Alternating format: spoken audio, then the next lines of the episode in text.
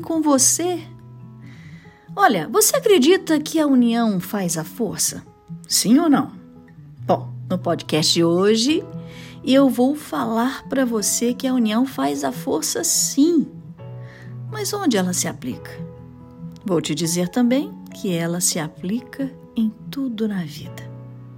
Por exemplo, um mutirão constrói uma casa, ajuda a restaurar uma cidade danificada. Aqui a união faz a força. Uma empresa uma entidade bem preparada, unida no mesmo propósito, num bom propósito, alcança sucesso. A união faz a força. Quando as pessoas estão unidas num bem comum, a força se torna maior. Mas quando há divisões, a coisa não anda da mesma forma.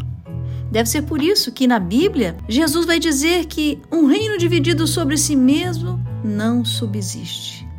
Pela ótica cristã, se sabe que a união tem força. Também por isso, Jesus vai dizer que quando dois ou mais estão reunidos no seu nome, ele está presente no meio deles. Então, imagine só: se cada um de nós, com a nossa chama viva do Espírito Santo, sim, claro, porque o Espírito Santo é promessa para todos nós, principalmente se temos o batismo, imagina todos juntos essa chama vira um fogaréu. Bom, vamos falar agora de família. A primeira instituição construída da humanidade é a família. É a mais antiga das instituições.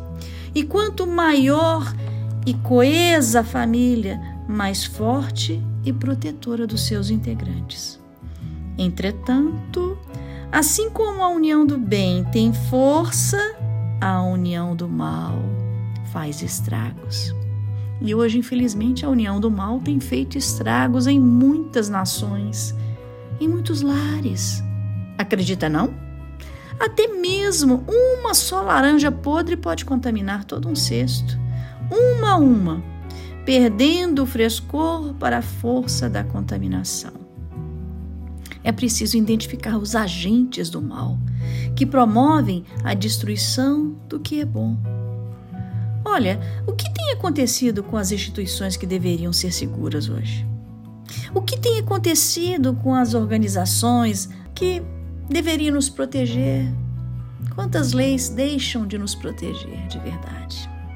O que tem acontecido com as entidades que deveriam ter mais equilíbrio, com um discurso uníssono? E o que tem acontecido então com as famílias? Complicado, né? Bem, eu acho que as nossas instituições, é, tudo tem se enfraquecido. É o que nos parece. Não sei se para você, mas eu vejo isso claramente. Parece que todos estão falando línguas desconhecidas onde ninguém mais se entende. As coisas estão bastante invertidas. Nas notícias todas recentes, a gente vê cada notícia que deixa a gente de boca aberta. Por exemplo, vemos aí uma corrente enorme é, abraçando o aborto como uma forma de liberdade. Aí no mundo inteiro você vê correntes em apoio ao aborto e várias nações é, aplicando leis, colocando leis do aborto em pauta e às vezes até mesmo até nove meses. Que sociedade é essa? Que geração é essa que promovem a proteção dos animais? Que são a favor da proteção do ovo da tartaruga, salvem as baleias e os animais em, em, em situação de risco, né? com perigo de extinção, mas aceita e promove esse assassinato em massa no próprio ventre da própria espécie. O que está acontecendo? Olha, não se iludam, tudo que vai contra as instituições saudáveis e conservadoras estão sendo alvo da união do mal, que entra sutilmente, ou melhor, subliminarmente, na sua casa, te convence, te deixa à vontade. E depois debocha de você, rouba seus filhos, cria discórdias, bate na sua cara e você nem percebe.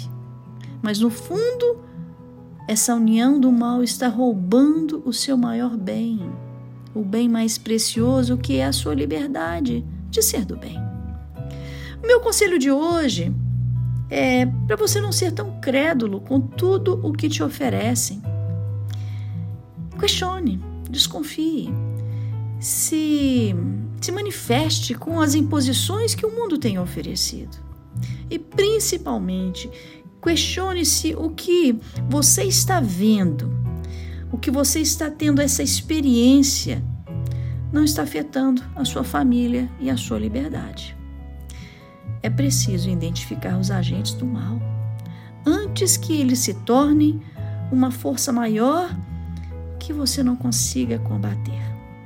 Ok? Bom, se você gostou dessa partilha, compartilhe com quem precisa. E eu te vejo no próximo episódio. Tchau, até breve.